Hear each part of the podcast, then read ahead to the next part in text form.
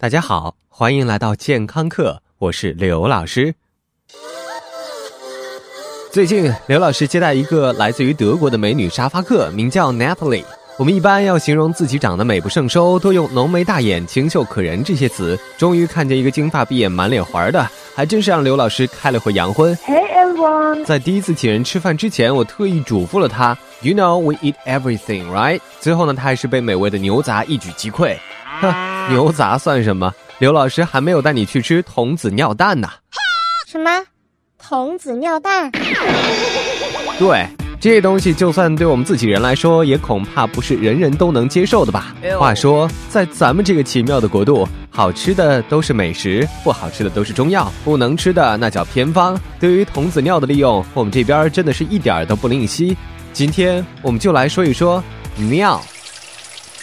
听起来好像有点恶心，但是尿液却是非常干净的。但前提是你尿路系统没有问题。一般来说，尿液是无菌的，只是帮助我们把血液中的废物和身体里的电解质排出体外。而刚才说到的童子尿煮蛋，基本上等同于吃一口蛋喝一口尿的理想状态，不至于让蛋寡然无味，又不至于浪费宝贵的童子尿。但是童子尿这东西，至少化学检测之后发现和非童子尿没有太大区别。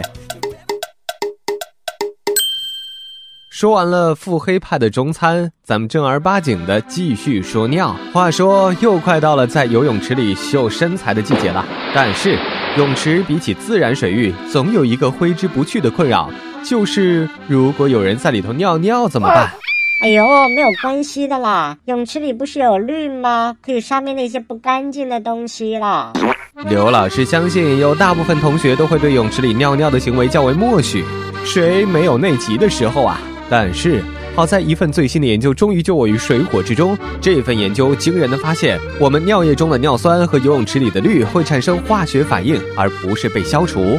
当然，确实有部分不好的东西会被消除，但是氯和尿酸在经历一系列复杂反应之后，会产生两种物质：氯化氢和三氯胺。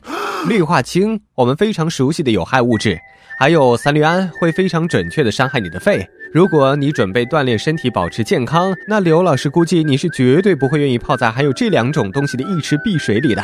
对于刘老师亲眼所见教自己 baby 公然尿在泳池里的妈妈，我只想说，好一潭碧池啊！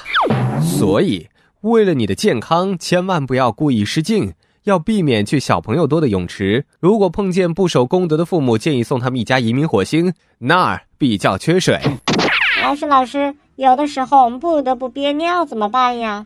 刘老师很理解，比如说看了一部全程无尿点的电影，再比如陪女生逛街不舍得离开一刻等等。但是你要知道，你这么为难你的括约肌，你妈知道吗？身体发肤受之父母，包括你的括约肌和膀胱，他们为了一部经典的商业电影不得不强颜欢笑，而憋尿会让你的膀胱变得越来越不敏感。只要有容膀胱大，就会出现各种各样的问题，比如说尿道炎、肾炎等等，甚至有可能你的括约肌也决定放个年假去迪拜玩它个十年八年的，到时候你就得背个袋子上班了。